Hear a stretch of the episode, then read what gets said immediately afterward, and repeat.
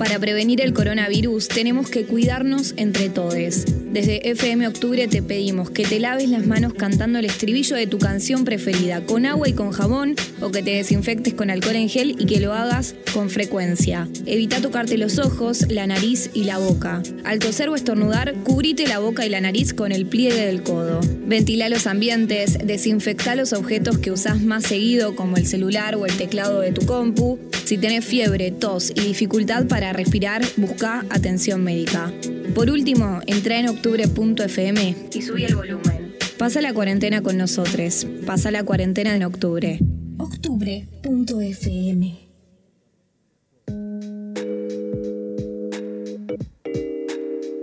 51 minutos pasan de las 7 de la tarde, seguimos aquí en FM 89.1. Vamos a tener el gusto de cruzar un ratito el charco para charlar con Saez 93, que estuvo estrenando hace poquito nada más su disco Hip Hop Alictic. Así que, hola hermanito, ¿me escuchás? ¿Cómo va Manu? ¿Todo bien? Bien, todo bien hermano. Muchas gracias por tu tiempo y gracias por atendernos ante todo. Por favor, gracias a ustedes por invitarme. Bueno, eh, hermano, eh, tenemos eh, meses ya nomás de, tu disco que, ha sido estrenado, un material conceptual enorme, completamente, con muchas aristas de las que tengo ganas de charlar, pero en primer lugar me gustaría que me cuentes cómo, cómo estás con la recepción que tuvo el disco, con, con los buenos comentarios y demás, cómo lo estás viviendo. re bien, la verdad que pasó bastante rápido el tiempo de que salió el disco hasta ahora, pero nada, siento que la gente de a poco lo va procesando, de a poco también vamos sacando otras cositas, en principio habíamos sacado la web, como para dar un poco más de contexto a, eso que decís vos de, lo conceptual que tiene el disco, y ahora acabamos de sacar un audiovisual, que bueno, nada, también le da un poquito más de forma a eso, y la verdad estoy re contento porque bueno, para mucha gente está siendo inspirador, eh, por diversos motivos, sobre todo por el hecho de, que hago básicamente todo yo, sin un peso en casa, así que más que nada, bueno, inversión en estudiar y en crear cosas y creo que eso es lo que me deja más positivo. Sabes, hermano, que, me llama mucho la, atención porque es bastante difícil encontrar hoy en día un disco que, tenga un concepto, ¿no? Que, lo englobe de alguna manera. Y de repente eh, me, llega a mí la sensación de que vos lo llevaste un escalón más arriba, ¿no? Aún esto, esta cuestión del concepto del disco. ¿No? No es solamente es un hilo del concepto, sino que después tenemos los capítulos, como vos decías, tenemos el, sitio web. ¿Cómo, ¿Cómo, es esta cuestión para adentrarnos un poquito en el mundo de este disco? Claro, es que en realidad, eh, en un principio cuando se empezó a gestar el disco, eh, en realidad lo que pasa es que no, podría hablar del disco en sí mismo, porque todas las cosas que vengo sacando eh, pertenecen al mismo mundo. Desde los primeros EP que saqué como sabes, hasta ahora es como que junto con alguno que otro de mis compañeros, sobre todo con Agustín, que es eh, la persona con la que hice el audiovisual, eh, nos metimos un poco a samplear la vida, ¿no? a, meternos un poco a todo lo que teníamos cerca e intentar de englobarlo en, nuestro arte. Y bueno, nada, por, por mi lado, con el tema de la música, pude ir como sintetizando un montón de sensaciones y cosas que eran contemporáneas a, a esos momentos donde grabé las canciones, y donde fueron naciendo las ideas. Y bueno, nada, se fue dando solo en realidad el hilo conductor porque, como te digo, la idea era como ampliar un poco la vida en general, tanto como para obtener los recursos que necesitamos para, para hacer tanto como los videoclips, como el arte del disco, como bueno, la web, etc. Entonces, eh, nada, todo parte desde que eh, hay, hay recursos escasos y había que buscar una buena idea como para, poder generar material eh, dentro de un mundito que nos permita seguir explotando eh, los pocos recursos que teníamos. Justamente, creo que en un principio cuando salió Hip Hop Apocalyptic ya había una idea de, intentar hacer unas cápsulas que vayan en relación al disco, que sean ficción, que sean cortos, como para que se entienda un poco más la idea de esa de de la pareja en, una casa ultra cheta con vista a un lago, etc. Eh, y bueno, en, realidad, como te digo, todo, todo surge de intentar demostrar un poco eh, nuestra vida, eh, de dónde venimos y a dónde queremos llegar, como una proyección que termina siendo ficcionada, justamente. eh, pero es eso más que nada, como hacer una proyección de, de, nuestra vida, ampliar las cosas que tenemos a mano e intentar de, generar un mundo nuevo con eso. Porque justamente, o sea, lo que yo muestro, si bien eh, hay gran parte de mí, de mi vida y de la vida de, la gente que me rodea, termina siendo ficción igual. Pues es una construcción, es una idea y es algo que fuimos gestando con el tiempo. Hermano, eh, hoy en día es, bastante importante esta cuestión de lo audiovisual. Se entregan muchos, aunque sean singles o demás, suelen salir con videoclip y que vos estés presente en la realización, el total ¿no? de, la realización del material que terminás, eh, que terminás entregando y con esta cuestión que, decías, ¿no? que a veces los recursos son un poco más limitados. ¿Cómo llevas ese equilibrio de estar presente en todas las facetas del trabajo? Eh, en principio por un tema de inquietud, eh, porque nada, hay algunos como yo que somos enfermos del control y nos gusta estar como metido un poco en todo, todos los aspectos de tanto como de nuestra música como de, las cosas que, sacamos con nuestro nombre, llamale X. Y bueno, nada, en un principio, como te digo, nace de la necesidad, nace de la necesidad de que, bueno, eh, pagarle a alguien para que haga tus videos, para que grabe, para un montón de cosas, termina, terminan siendo, bueno, recursos monetarios a lo que, bueno, te, limitan un poco a la hora de crear y de generar. Hoy en día, si bien hay otras herramientas y otras vías, y la gente, bueno, ya cuenta con amigos que se compran su cámara y empiezan a hacer videoclips, etcétera, eh, nada, confiar eh, un poco ideas locas como lo, que acabamos de sacar con Agustín e intentar de darle forma y que se hagan para adelante es prácticamente imposible.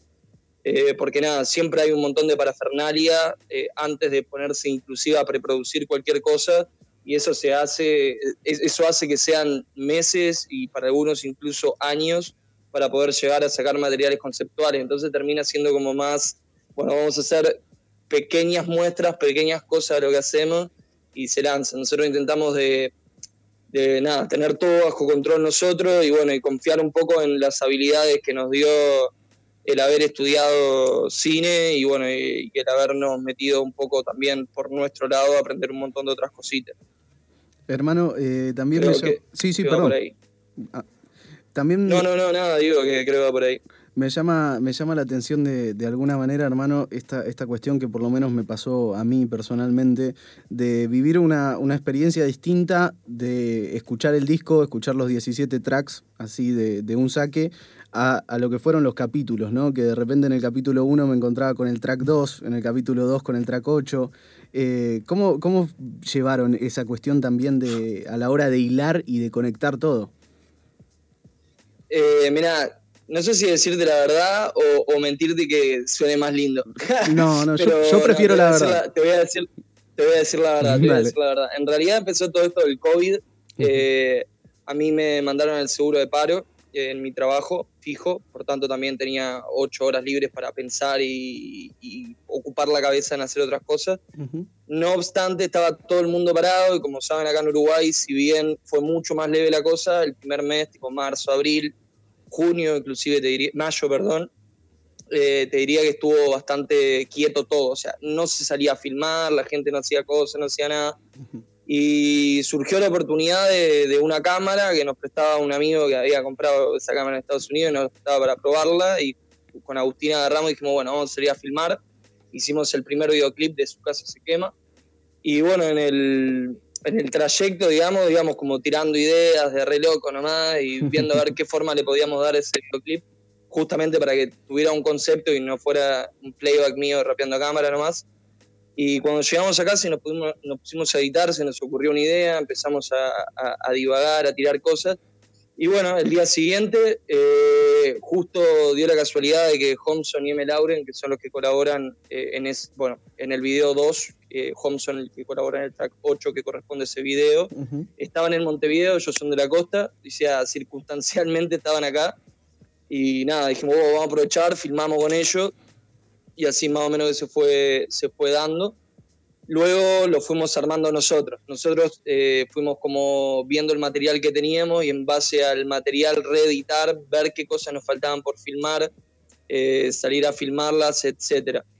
eh, no fue como una decisión tan premeditada, eso es a lo que voy. En realidad no fue que lo pensamos que vamos a hacer esto, esto y esto, pero sí hubo una elección en el track 3, que ese sí fue tipo, bueno, ¿qué tema elegimos como para darle una conexión al primero y al segundo?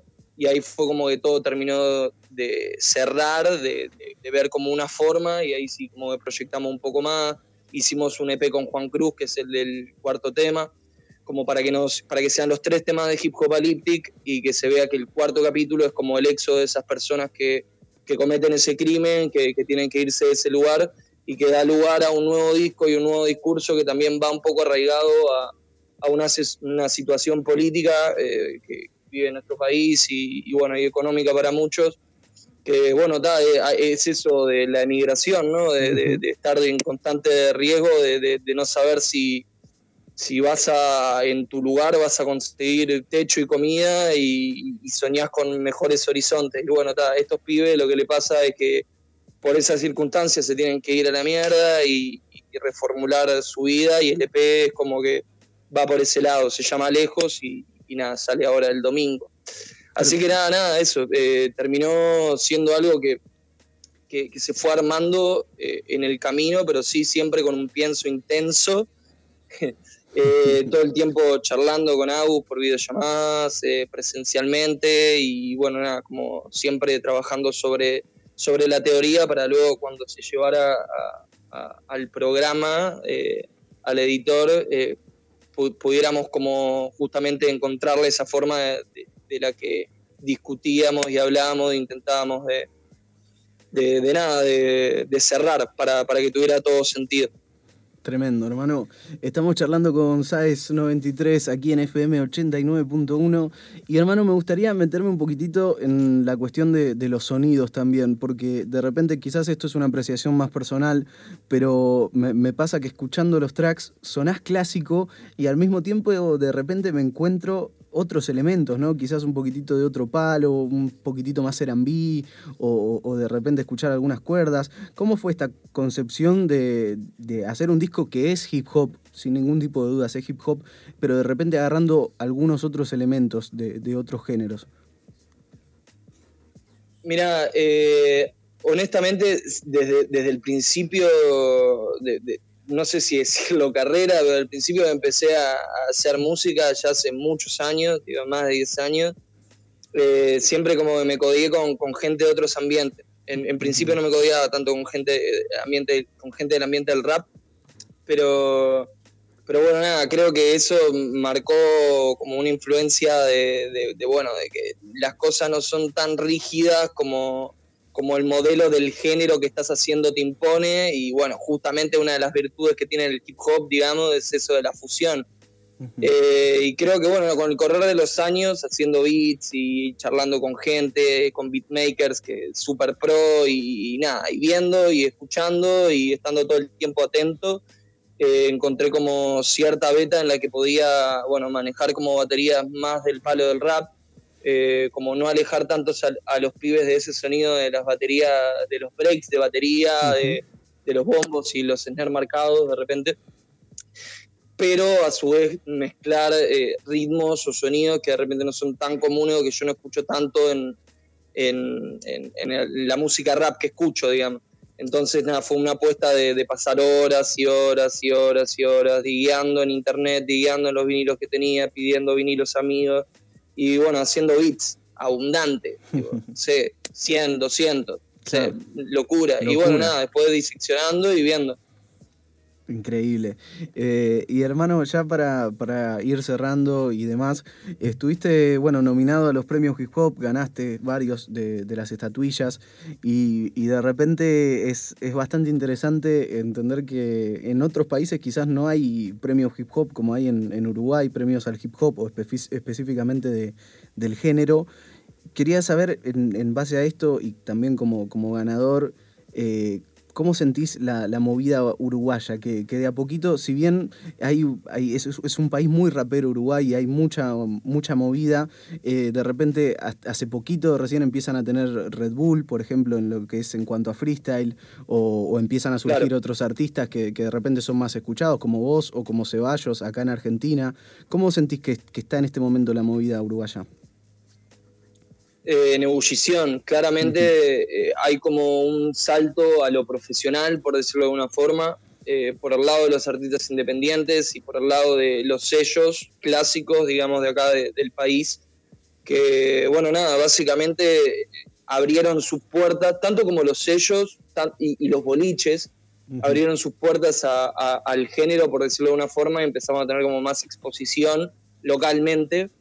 Y bueno, nada, es un nicho muy chiquito, es un nicho muy chiquito, somos, somos 3 millones y de esos 3 millones la mayoría quiere ser futbolista, el resto quieren tener su banda de cumbia que le repegue, el resto su banda de rock y los que quedamos estamos haciendo rap. Pero en realidad, viste hay una cuestión media generacional que creo que le está pasando eh, en general al mundo, pibes de 15 para arriba, inclusive ya no crecen escuchando los cassettes o los discos de, de su banda, de, que sus viejos escuchaban, de, los redonditos de ricota, de los Rolling, los Beatles, etcétera, etcétera, etcétera. Y están creciendo más con, con, el rap de los 2000, algunos con el rap de los 90, algunos con rap más cercano. Y eso creo que nos está impulsando a todos un poco acá, que bueno, ya dentro de un par de años eh, haya como una escena mucho más sólida. Pero de todas formas, eh, la gente va a los shows, bueno, justamente ahora no, porque está todo trancado. De hecho, es lo último en habilitarse, se habilitó todo acá, lo último que se habilitaron fueron los shows. Se abrieron las iglesias, boludo, abrieron las, las iglesias antes que cualquier otra cosa, los shoppings, una locura. Y todavía los artistas nos están muriendo de hambre, los iluminadores están muriendo de hambre, nadie, nadie sale a tocar, recién ahora se está activando esa vaina. Pero, pero bueno, nada, en sí ya el año pasado cortamos bastantes tickets, hicieron buenas fechas y nada, hay buena proyección. Yo creo que, que, el rap en Uruguay está creciendo pila, ya hay bandas consagradas que han cruzado el charco, que han ido a España, etcétera, pero en sí, como solistas, freestylers, eh, MCs en sí, como que recién ahora eh, está poniendo, eh, está empezando a hervir el agua ya estamos para meter los panchos. Tremendo, hermano. Y bueno, cuando termine toda este shit también, eh, esperamos que, te pegues una cruzada por acá y te recibiremos en el estudio, obviamente. Obvio, obvio, pero un placer, un placer. Un amor a, toda la gente de ahí de Argentina, de Buenos Aires. Tengo amigos, hermanos de allá, altos rappers, mm. TK, el Brapis, eh, y hay un montón más que, que, banco y que quiero mucho. y bueno, nada eh, seguro voy a estar por allá de vuelta. El año pasado fuimos con Franco Carter, que es un colega de España, fuimos a tocar al Magro, tocamos con, la banda de Replic, lo tenés a Replic, el, pibe este eh, freestyler, bueno, tocó la banda de él, increíble porque el pibe es súper famoso todo, eh, y se cayó con su ñeri ahí al back, era, un, galpón en Almagro, y tipo, estaba re en la suya, tipo, agarré un huevo y nada, eh, eso creo que es eh, algo que, siento que todos no tienen que perder. La ranchada con los pibes, los rap con los pibes, el, tocar, el curtirse, el ver rap, el ver mundo. Y tal, o sea, las redes es un 2% de lo que es la vida real. Entonces creo que es re importante curtirla y es re importante, bueno, hacer amistades alrededor del mundo para compartir rap, ideas, cultura, todo. Así que nada, un placer y espero verlos pronto por allá, entonces. Por supuesto, hermano. Posta, un placer, muchísimas gracias por la charla. Quería eh, que elijas un tema de Hip Hopalictic para que suene ahora cuando, cuando te retires, si te parece. Dale, excelente. Mi tema favorito, El tiempo es tan sansueño con M. Lauren, el puto mejor rapero Uruguay. Ok, tremendo, hermano. Y me contaste que va a salir tu EP lejos. ¿Dónde lo va a poder encontrar la gente para, para saber tu canal de YouTube, el Spotify y demás para quien no te conoce aquí en Argentina? En Spotify, ¿sabes? bueno, en todos lados, sabes 93, eh, S-A-E-Z 93. Eh, el EP sale el domingo, sale en YouTube y sale en Spotify todo al mismo tiempo, así que nada, va a estar ahí para que lo disfruten. Perfecto. Hermano, muchísimas gracias por tu tiempo y posta un placer, alta charla. Gracias a vos, querido. La verdad es sí, alta charla. Cuando quieran. Muchas gracias. Pasada entonces SAES 93 aquí en FM 89.1 y vamos a escuchar lo que nos deja, lo que nos pidió su tema favorito de Hip Hop Alictic. El tiempo está en Sansueña aquí en 89.1.